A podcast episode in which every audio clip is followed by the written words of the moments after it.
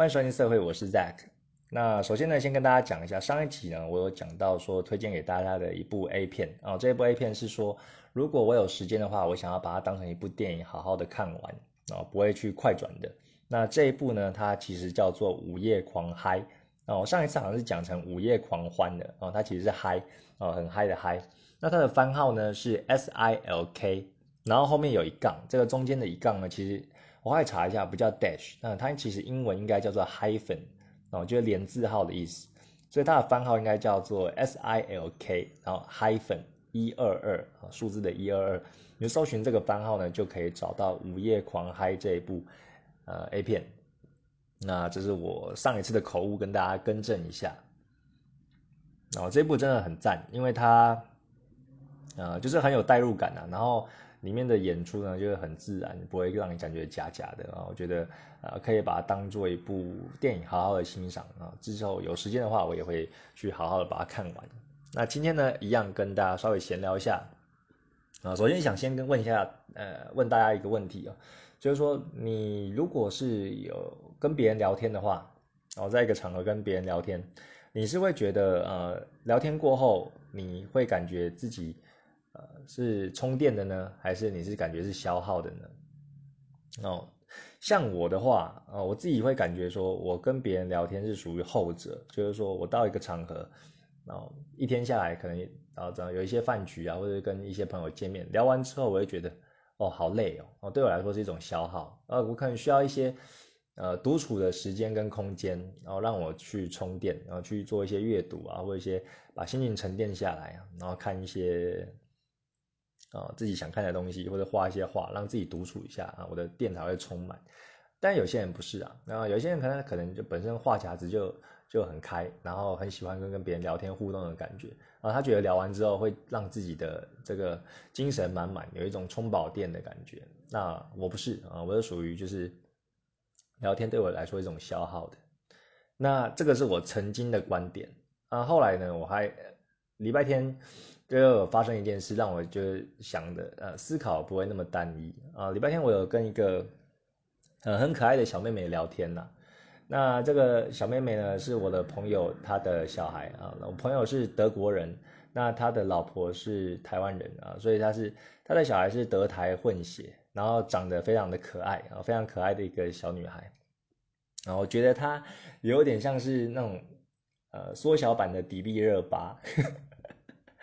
就是很很很可爱呀，那你你就很确定说哦，他长大一定变成一个超就是大正美，应该很多人追的那一种啊。总而言之呢，我跟这个小女孩聊天，她觉得很很有趣，然后很喜欢听她讲，因为像一般的话，我这个岁数应该是叔叔了嘛，那你。你这个年纪，然后跟一些小朋友，甚至是年轻人，你们聊的话，不见得会有交集，因为喜欢的东西跟价值观，可能在乎的事情也不一样，然后所以可能聊有就有一搭没一搭的啊。但是我发觉礼拜天呢，跟这个小女孩聊天，我觉得还蛮开心的，然后会很好奇她的她的呃，就是她那个年纪啊，她大概是八岁，然后她的一些呃那个那个年纪的一些思想，然后对一些事情的看法。然后有时候就会有点童言童语的，我就觉得很可爱。那我就是会，呃，就是不断的问他一些问题啊，他回答，他回答说他的一些事，然后就我就再稍微再问的更深入一点的，比如说那时候他在吃一个蛋糕嘛，我就问他说，哎，这个蛋糕是什么口味的啊？然后是谁做的啊？他说他是妈妈做的。他说哦，你妈妈也会做烘焙哦。然后就这样子，呃，慢慢的那样聊下去。那我其实有发觉，我的聊天的技巧。嗯，应该说技巧嘛，好像有比以前有再进步一点点。然后就像，呃，我在跟朋友聊天呢，或者说像现在在录 podcast 啊，我自己一个人啊对着手机讲话，我觉得，呃，相对于以前啊，以前可能第前几集的 podcast，第一二集或者是前十集的 podcast，我讲话可能并不是啊那么顺，有时候会卡顿卡顿的，或是都是一些那个那个这个这个的代名词用的比较多。那后来有一点进步，那为什么会进步呢？我自己有想啊，好像是因为，呃，好像是因为这半年的关系。啊，这半年我觉得很常听 podcast，那听 podcast 呢，让我学习到，呃，像是我听古癌的啊，或是听台通的，然后台通他们是两个主持人，那有时候会邀请一些来宾，那主要是闲聊的一些节目嘛。但是你去听的时候，你就会发觉说，哎，他怎么去丢出问题，然后怎么样去接梗，然后再呃谈话的过程中，或哪一些段落，然后会制造一个高潮，然后或者说，哎，他怎么样去引导话题，不会让啊不会让这个聊天的呃节奏呢断掉啊，或者说突然就是安静下来啊，我觉得这个很厉害。那我其实，在看的时候，我其实，在听的时候也没有特别去注意这一点。我可能就打发时间，因为我大部分的时间都是一个人在画画嘛。那也会想说，哎，比较少跟别人交流，也希望有一个人生可以陪。那也可以听一些呃他们讲的一些内容啊，来讲什么就蛮舒压，一一个比较没有压力的方式去去听呐。但是我觉得这样潜移默化之中呢，我也学到一些谈话的技巧。那礼拜天呢，就跟这个小女孩就聊得很开心。那讲到刚刚，我其实就我其实就发现发现。然后我讲完之后，觉得自己就是啊有充电到的感觉，就有哎精神很好，然后觉得哎感觉很赞呐。那就跟我刚刚说的，就是以前的认为的就打脸了嘛。那我后来发觉哦，我其实并不是说跟别人聊天就是会让我觉得消耗，这个是有特定对象的啊。如果我是跟一个美女啊，或是跟一个就可爱的小妹妹啊，或是跟一个我感兴趣的人聊天啊，我可能。啊，我是聊完之后会感觉神采奕奕，然后感觉有充到电。那我可能跟陌生人聊，或者跟那个一般的朋友聊，或者或者同事聊等等的，我可能就没有这种感觉，我反而是觉得一种，呃，是一种消耗。然后所以呃，事情并不是完全的就是二分法这样子啊。那我是礼拜天呢自省的时候有稍微发觉这个啊这个小状况，那我就知道说哦。原来我是要跟特定对象 才有充电的感觉，跟大家分享一下。那其实呢，我现在呃自认为就聊天有在稍微进步一点点了。那其实，呃，我跟朋友的场合啊，我自己也不喜欢说呃一群人聊天的这种聚会，好像是七八个人啊，十几个人，因为这样子的场合呢，多半我个人认为就是都会聊一些比较片面的，然后就停留在表面，比较没有办法去深入。然后大家可能就讲讲干话，一个饭局，然后大家会讲说，可能聊一下最近的时事啊，或者说，呃，聊一些投资啊，或者说在一些呃新闻上面打转，那也比较没有办法聊那么深入。我自己比较喜欢的聊天的情境呢，是可能跟一个人啊，或者说一到两个人，总共三个人这样子。那我觉得这个状态下呢，你才可以聊得比较深入一点，聊对方的一些看法，一些价值观啊，或者聊一些他的呃童年呐。呃，一些家庭背景啊，造成造就他现在为什么会这么想，然后对一些事情的看法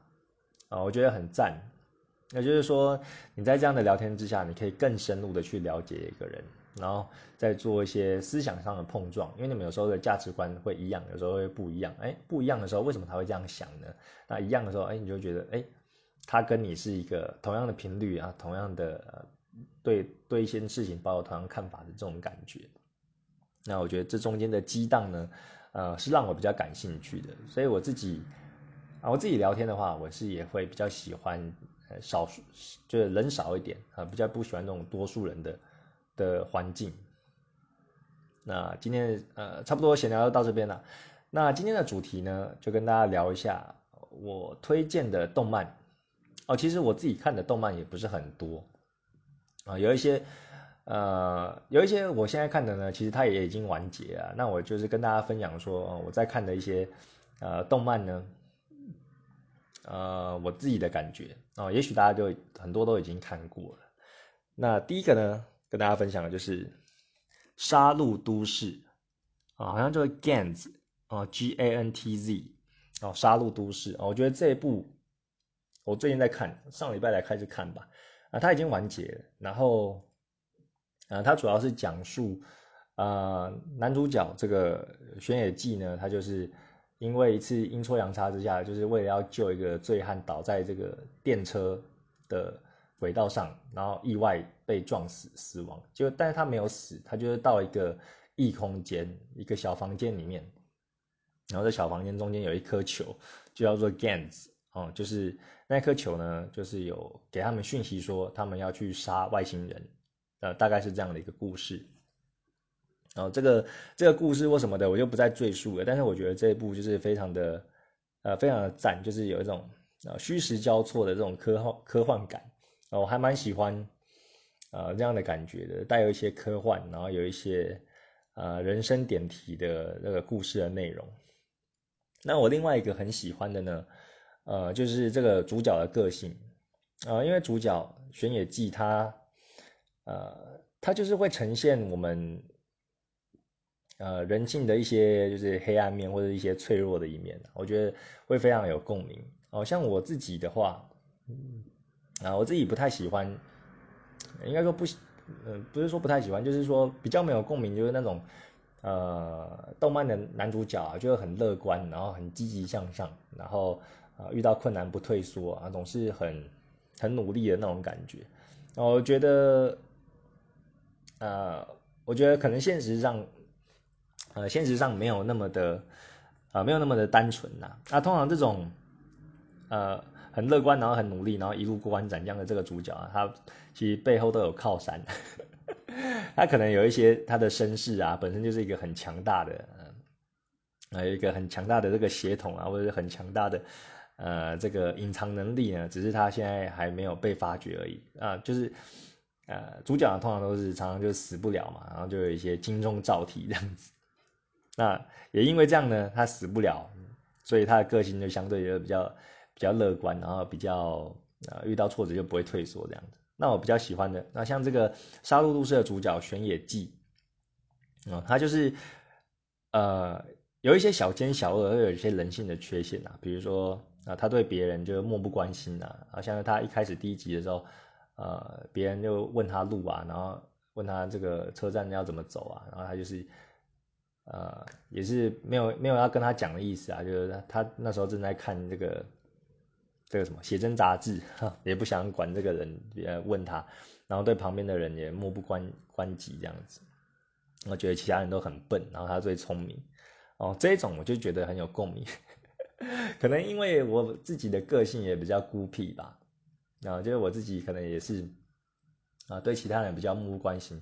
比较缺乏同理心一点。啊，因为像我的成长背景呢，我是独生子，那啊从小呢我就是跟爸妈一起生活，那我比较没有兄弟姐妹的这样啊需要一起去分享啊，一起去呃轮流轮流玩呐，或者说呃要排队啊，就是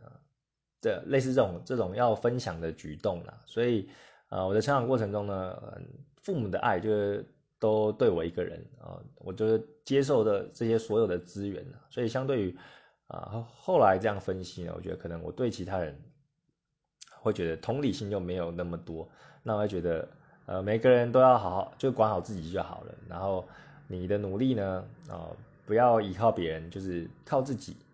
啊去完成，因为你靠依靠别人会就是会失望嘛，最终还是要靠自己去去完成的。那我就对那种。啊，常常要拜托别人，或者要跟别人分享的这种举动啊，就有点不以为然。那像我老婆啊，跟大家分享一下，她就是跟我的成长背景很不同，因为她她家有有有兄弟姐妹，然后他们的家族呢也是比较大亲戚，所以他呢过年的时候，或者说有一些节日，他们会会聚，或者说一些呃，或者说有一些呃没有没有过年没有这个节日的时候呢，偶尔还会去亲戚家串门子这样子啊，所以他。他会跟这个兄弟姐妹分享一些东西，那从小呢也是在这样的环境长大，所以他对于人呢同理心就比我多，非常的多啊。那这是算是呃我们两个非常不同的地方。那所以呢，我会对这个杀戮都市的这个主角呢，有时候就会反映到我自己身上，然后觉得很有趣。那呃，因为他这这一部呢有后面后面还有一大一大篇的内容，那我只是先看了前。前几集而已啦，所以还没有看完。但是我觉得它里面的人物描绘呢，就是呃非常的呃非常的鲜明，然后非常引人入胜。那第一季呢有讲到啊另一个另一个男主角叫做加藤胜，那他就是那种正气凛然，然后呃很富有同理心的一个人。就跟我刚刚讲的这个玄野纪呢，就是两个不同完全不同的性格。那玄野纪就比较只会想要自己，那他也很喜欢。呃，里面的一个女主角叫做岸本惠，然后她是一个很可爱的女生。那她也是因为这个呃呃意外死亡呢，而来到这个小房间，就这个黑球啊 Gans 的地方啊，他们他们都是因为这样才认识的。那这个岸本惠呢，他其实就就是喜欢加藤胜啊，刚刚讲了另一个男主角，就是这个正气凛然的那加藤哥。那玄野记呢，他其实是看岸本惠就很可爱，他其实他其实喜欢他的。那他们的三角恋情呢就很有趣那，中间就有发生一些呃发生一些故事啊，就是轩辕记也会也会觉得吃醋啊，然后也会也会想要想要秀啊，想要秀一下他的他的能力啊，然后为了夺这个人这个岸本会的这个芳心等等的，那我觉得很有趣啊，就是它里面的有一些举动啊，会让你就想到嗯，有可能年轻的时候也有这种。也有这种感觉，就是呃会吃醋啊，会呃不是滋味啊。哦，不一定不应该说是年轻的时候，有时候长大也是会。那我长大了，这种呃七情六欲呢，都还是会发生在身上嘛。啊，所以我觉得《杀戮都市》呢，呃是一部呃很好看的漫画。那因为它叫《杀戮都市》嘛，所以它是呃有血腥的啊，就是它是专杀一些外星人啊，啊有血腥，然后。啊，有色情啊，有有的福利也有，因为他每一页的漫画呢，啊，每一篇他的呃漫画的另就是其中一册就会画一些很性感的美女，然后穿穿这个他们里面的这个紧身衣，然后就是每个每个每个这个女主角就会很骚啊，你看的 看的时候就哎，有时候这个杀戮又太血腥了，然后看的美女又是哇太色了。就是它是一种高亢奋的这种这种漫画，还蛮嗨的。那我我自己是还蛮还蛮喜欢的。呃，之后我的画作呢，可能也会画一些《杀戮都市》里面的呃女生呐，来当我的呃呃二创的这个呃同人的角色。那另外呢，呃，讲到《杀戮都市》，我也推荐就另一部呃动漫，叫做《雅人》。哦，雅人也是非常好看。然后他是在讲述呢，呃，就是说人类世界呢，会有一次的偶然发现，有一些有一些人类他不会死亡啊，他不会死亡的这种新人类，他们称之为雅人。那这个雅人呢，不是说他不死就是很厉害啊，因为人类一旦发现这个雅人呢，就是政府就会把这些雅人视为类似通缉要犯，把他们抓起来研究啊，研究为什么他们不会死，然后可能会想要。让那个人类在做做就下一场的进化，呃，而去而去研究啊，对对，这个雅人就做很多不人道的实验呐。那这个主角啊，高中生啊，永井贵啊，他就是有一次阴错阴错阳差呢，就是被被车子撞到，然后就死掉了。啊，结果他发觉他没有死，那周遭的人也发觉啊，他就是雅人啊，因为雅人不会死嘛，他因为这样子的关系呢，他就是在躲避这个。呃，躲避这个政府的追杀，呃，发生的故事。那这一部它的个性，呃，那它的这个剧情设定也很赞，然后故事内容也很赞。那会引起我共鸣的也是他的个性因为永井贵也是一个不 care 别人死活的人。然后在他被撞到，变发觉自己是哑人，或者说他后面发生一系列事情呢，他就是，呃，常常都会想到自己而已啊，然后就很自私自利，然后，嗯。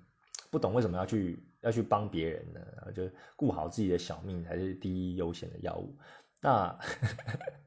可能我自己的也有这这方面的劣根性吧。啊，所以我看着这个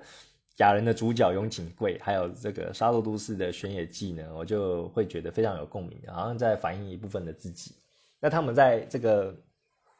啊故事后续的发展呢，也会越来越呃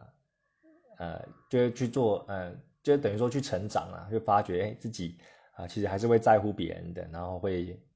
为什么这些有人会对他伸出援手呢？他明明就没有对他做一些什么什么事情，这是我觉得很赞的一部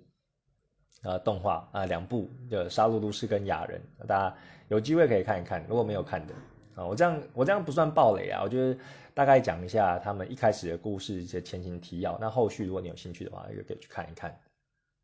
对，因为这呃，今天这一集 podcast 呢，我讲的就是推荐的，但是我不会去报，呃，去报什么雷啊，因为大部分的呃，可能你有听过就听过，啊没有听过的话的，呃，可能就跟我一样，然后对于一部呃动漫，当下可能没有想看，但后续你有时间的话会想看。好像我自己有一个很奇怪的现象，我就发觉我还蛮不喜欢去追，然后当下很红的这个动漫。我现在现在很红的好像是，呃，就我所知啊，啊所所知，好像是这个《炼巨人》，然后还有《咒术回战》啊，我看这个。会师的讨论区，很多人就是在在画这些相关的呃相关的二创相关的作品，或者说在讨论一些相关的事情啊。但是呃现在在热头上呢，我反而不会太想要去跟风啊，不会太想要去看。我都是过一阵子之后，好像这个 Gans 啊，或者说呃雅人，他们都已经上映了好一阵子，或甚至已经完结了啊，我后面才会去看。然后我可能比较反骨吧，就觉得当下的东西啊，大家都往那边去，我就偏不要。的这种感觉，哦，那另一个啊，想要跟大家分享的啊，呃，这个又要打脸，就是大家都在追的啊，目前非常火红的《晋级的巨人》，然后这个我就有跟风了，就有跟大家一起看。哦，唉，这礼拜的心情就真的是七上八下哦，因为《晋级的巨人》呢，现在已经倒数第二话出来了啊，一百三十八话，看的这个心情就会很沉重。啊，因为里面里面的剧情的人说，你倒数第二话又发生就惊人的转折，我这边不会剧透啦，所以呃有听的呃可能你是晋级巨人的呃晋级的巨人的那个动画组的啊，不是这个漫画组的话，哦你可以听没关系啊，不会不会讲说一些太太深入的内容哦，一百三十八话又出现了惊人的转折，然后啊看完的这个心情就真的很沉重。因为你就会觉得说，哎，从以前啊刚开始这样看《进阶巨人》，然后一路一路看到他们成长，然后奋斗到呃现在的这些这些人呢，这些角色呢，怎么会在这个最后最后几集呢，就遭遇了一些 遭遇遭遭遇了一些事件，然后觉得哇，真的是啊，就真的是，哎，会会跟着哎，我觉得真的会跟。里面的角色的情绪起有起伏，这时候不太知道用什么形容词，然后又要又要避免就是剧透啊，反正我觉得现在有在看《进击的巨人》的呃漫画的人，哦，现在应应该都很忐忑不安，然后到下一个月，下个月呢就是《晋级的巨人》最后一篇，哦就完结了，哦，在这一段时间呢，啊大家都。应该都是很忐忑，然后又非常期待，又怕受伤害啊，去迎接晋级的巨人最后一话。那我就是这种感觉，然后就很想很想知道啊，但是我觉得哦，这种感觉，这种不确定感，其实是很棒的一种人生体验。因为我有时候又会害怕啊，当我看到晋级的巨人最后一话之后啊，会有一种很强烈的失落感啊。一方面是觉得说。啊，又一个时代结束，又一个伟大的啊漫画或动画，然后就这样完结了。那我下一个人生要追寻的目标 是什么呢？嗯，可能还找不到。然后细数，哎，他这一部从刚开始到现在完结，这中间我的成长啊，我在哪边啊，发生一些什么事啊，会有一种怎么讲，怅然若失的感觉啊。对啊。哦，进击的巨人真的是非常非常好看啊！它是值得你就是一看再看的，因为你看到后来，它都会有一些就是前后呼应或者一些镜像或者一些对照啊相关的讯息，所以你可能一开始看就是单纯很热血的那样看下去，但是你看过一遍之后呢，比如说你漫画看过一遍，再去看一次动画，然后你会觉得哎，同一个句子它会一语双关，会有两种不同的意思，或者说哎，从这个人你当初看他讲的这句话。那你回头再看他为什么要讲出这句话哦？你细思极恐，这个就是非常棒的一部动漫啊，值得你细细品味哦。每一次看都有不同的见解。那我这边也讲一下啊，最后进阶巨人的尾声呢，啊，那个尾声的那那个大战啊，如果拍成动画的话，我觉得会非常非常精彩啊。现在那个动画还没有还没有追上啊，但是我觉得后面如果这个拍成动画的话，一定会很赞。然后它那个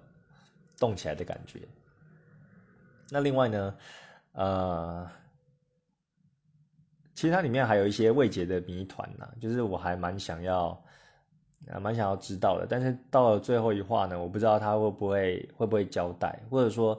哎，这些就是留一个呃留一个空白，那等可能有《进击的巨人外传》啊，或是一些访问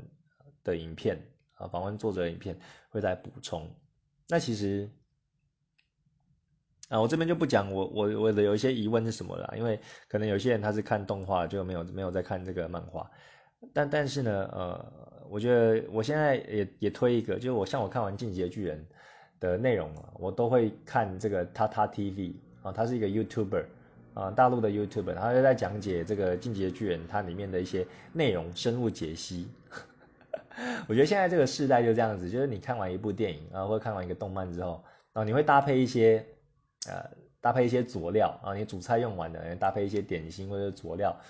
来来提味，然后让你的看观影的过程更有意思啊。比如说你看完了电影，然后你就会去 Google 上网查一些影评啊，一些呃彩蛋啊的解析哦，深入解析或者说讲简单的解析等等的啊，或者说你在看电影之前呢，比如说看电影要进电影院前你必知道的几件事情，然后看这一部片。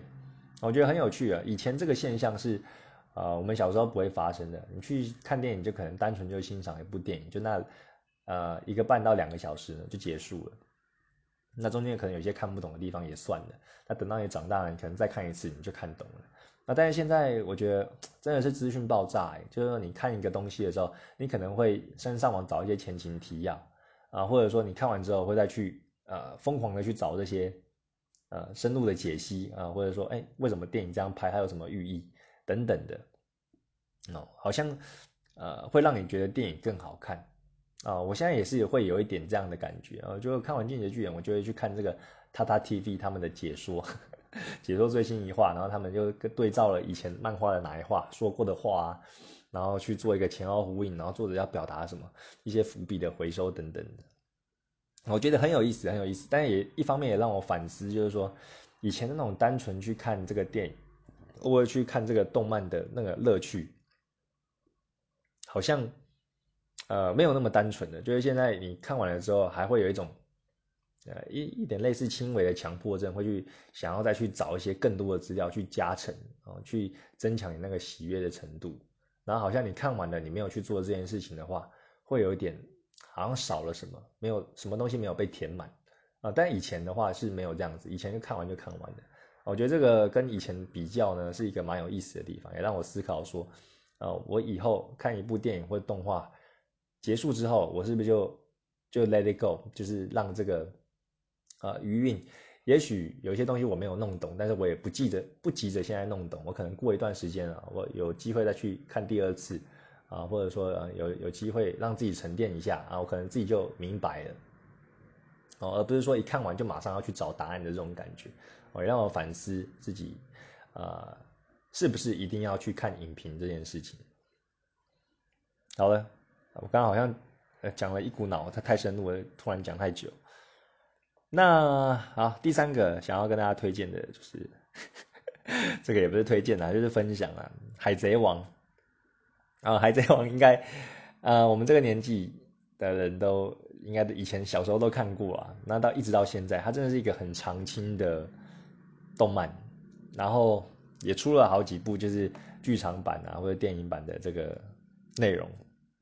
我觉得很赞，而且到现在都还没有完结。但是我其实有好几年没有在追了啊。我记得以前看到那个 CP 九的时候，然后就断掉了。然后可能因为有一些其他的事情要忙，我就去忙别的事。那我最近又在重看呢，然后是因为呃送去公托啊，我送小孩去公托之后，然后我回家的路上呢，啊我会去吃早餐啊，因为我送的话大概是八点半到九点，啊送完然后回头了我就去吃早餐。那有一家早餐店呢，它有放这个漫画。我觉得早上就会享受这个时光啊，边吃早餐边看这个漫画。那漫画上面就它就有海贼王啊，那我就拿起来看。那我现在就看到这个，呃呃，这个主角鲁夫呢，然后他遇见女帝了，那他女帝就带他要到这个海军总部的大监狱推进城，然后去救他的哥哥艾斯。哦，火拳艾斯，我看到这边呐，那觉得很很赞，然后我也很佩服这个海贼王的呃画海贼王的这个漫画家，他怎么可以想到这么多的人物跟角色，还有这些内容啊？真的觉得非常非常的厉害，就是他的那个故事啊，就非常的引人入胜，然后有很多的场景，然后有很多的这个呃故事的支线啊，或者主线或什么的啊，就是非常的多元呐，然后觉得真的是很好看。就是事隔我已经我已经断更那么多年了，然后回头再来看，他就觉得啊很好看，然后又会想起一些小时候然后，当初我看海贼王的时候，我就觉得。那个主题曲非常的好听，然后一开始鲁夫遇见索隆的时候，我觉得索隆真的超帅的，我一直跟到现在啊，到现在我还是觉得海贼王里面的索隆是我心目中的第一个第一帅，就跟大家分享一下啊，现在就是也有在回看海贼王了，那就是吃早餐的时候。好的，那今天呢，呃，大概就推荐这几部啊。呃，分享这几部啊，不能说推荐，要分享这几部啊，我有在看的。那如果你有在看的话，啊，当然你可能会觉得我讲的就是太浅了，或者说 这些你都都已经已知啊，只是刚刚好听到我讲，可能回味一下啊，你曾经看过的。那没有看过的人呢，啊，我也很欢迎啊，非常的推荐啊，你可以去看这几部《杀戮都市》哦，或者《雅人》啊，或者《晋级的巨人》，还有这个《海贼王》。啊，其实我蛮喜欢的那个内容呢，都是有点比较黑暗、比较血腥的，然后会讲一些人性的。我是比较喜欢这一种啊，比较不会喜欢那种太阳光的啊。但是海贼王它是它不它不就不是这种比较黑暗的啦啊，我觉得啊是比较比较正向的，比较努力努力的这种这种呃冒险的这种感觉啊。所以呢呃不一定单一一个类型，就是有一些类型的我也是蛮喜欢的，要跟大家分享。啊，最后呢，嗯，然后有一个小插曲跟大家讲一下。啊，之前，呃，我有在，我不是有一个那个有一个呃客户，他很喜欢我的画嘛，然后有来委托我画一些，呃，来帮就是帮他画一些画。哦，好像很蛮早的时候，啊，蛮早期的 podcast 我有跟跟他跟大家讲。那后中间中间有一段都没有讲呢，是因为，呃，他已经请我就画了两张，就是呃委托了。那第三个委托呢，呃，我已经我们已经敲定好内容了，然后呃我画了草图给他，就等他确认，他确认 OK 之后，然后他付款，我觉得正式画，开始帮他画这个这个作品嘛。但是我给他看草图之后，后面就没有消息了，哦，没有消息，大概持续了。两两三个礼拜，快要快要三个礼拜了吧？对啊，那我就觉得很奇怪，就因为我跟他的互动都还蛮好的，就是之前说，呃，我的这个 PayPal 有问题，然后他还他还就是很有耐心的就跟我一起处理，最后最后把那个付款搞定的那的那一位客人。那他第三次委托呢，我传完草图他就没有回应了，然后我就觉得很奇怪，就是我们之前的对话内容好像沟通的也蛮顺畅的。哦，现在外面有救护车，啊，不知道发生什么事。对啊，住在这边就常常，呃，工作室外面面对大马路，就常常有一些车声呐，就比较困扰的地方。啊，然后，啊，刚刚讲到哪里？哦，刚刚就是说这个这个客人呢，我传完草图之后他就消失了。那我回去看我们的对话内容好像也没什么问题。我就在自己想说，我是不是有一些话，呃，有冒犯到他？因为我可能也是打英文嘛，然后。就是也理不出个所以然呐，那我这中间也有两三天就问他一下，哎，这个草图要请你确认哦，然后确认我才会开始进行，然后有空的话帮我确认一下，但是都没有回应，我就后来有点半放弃了，因为老实讲也过了三个礼拜了嘛，那直到今天，今天中午这个这个这个呃结局呢就大反转，因为我有终于有收到他的讯息，然后他说他为什么会断讯呢？然后是因为。是因为他得了这个 COVID nineteen，啊，这个肺炎呐，他有得到这个这个这个 COVID nineteen 这样子。那他这几个礼拜呢，就是在医院啊隔离，然后休息，然后康复啊。后这就是他没有办法回复我的原因啊，跟我想的不一样。我以为是我有地方冒犯到他，所以他就没有要找我画了啊，因为也还没付钱嘛，所以他可能就是找别人之类的。哦，其实这个都是我自己想象的。然后他又跟我解释啊，他是因为呃这时候他感染的这个肺炎，这个 COVID-19，所以他有在隔离，那他没有办法回复讯息。他现在呢已经康复了，终于出院了。然后他跟我讲，然后说呃不好意思，我很就是现在才回复你。然后他是呃很想要就继续这个委托，然后后续也有很多的委托又想要请我画。那我听到就是还蛮开心的啊，就是觉得啊。终于水落石出了，因为我实在是不了解为什么他中间会消失那么久的原因了。然后也很感谢他的支持，我觉得他讲话都是很客气、很很亲切，然后也知道他的难处，然后我就先呃关心他说啊，那他现在还好吗？然后目前的状况怎么样？然后可能因为他是住国外，我不太确定是哪里，啊不是在台湾的，可能在美国，我不我不确定。但是他说他那个医。就是他隔离的这个呃住院的费用呢，这些医疗的费用可能还蛮高的然后。他有稍微稍微提到这个。那总而言之呢，呃，我自己是觉得委托是其次啊，但是终于可以听到他的音讯了，然后呃为他的健康就感到担心，然后希望可以他可以早日康复，然后就是可以达到完全康复的状态，然后啊后续这个委托呢，我们再再做讨论。然后这是我感到就很欣慰的地方啊，就是说，哎，原来。原来他这几天就这几个礼拜就消失是有他的难处，然后后面啊，我们终于就是又可以搭上线了。好的，那今天啊的内容呢，都在讲一些推荐的东西。那我发啊，我是我这边呢也跟大家最后推推一首歌好了。然后因为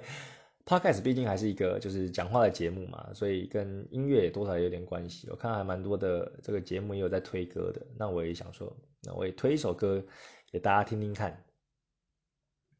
那呃，我想要推的这首歌呢，叫做《Goodbye Lonely Heart》，哦，是 Andy Powell 的作品。哦，你搜寻《Goodbye Lonely Heart》就可以，啊，就可以找到了。那我自己，我自己，我自己其实很少听歌，哦，真的真的是很少啊。我听的大部分都是那种。呃，背景音乐或是钢琴、钢琴的音乐，soft music 这样子啊，因为可能画画嘛，可能不想，就是我如果听那种有歌词的音乐会被干扰，然后我如果听，就是我如果听一张专辑或者听太多的